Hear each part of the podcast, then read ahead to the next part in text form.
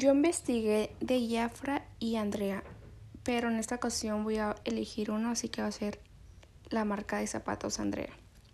Bueno, la marca de zapatos de Andrea comenzó en noviembre de 1973 como una empresa 100% mexicana dedicada a la venta de zapatos a través de catálogos. En la actualidad cuenta con más de 100 sucursales en México y 12 en Estados Unidos y ha ampliado sus líneas hacia productos como lencería y cosméticos.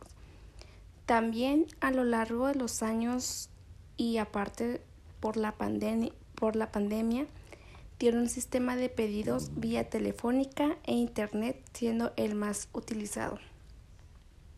Por otro lado, hablando de competencias, eh, viene siendo Class y Terra, quienes compiten dentro de un mismo canal de mercado ya que tienen la misma competitividad por los precios más bajos.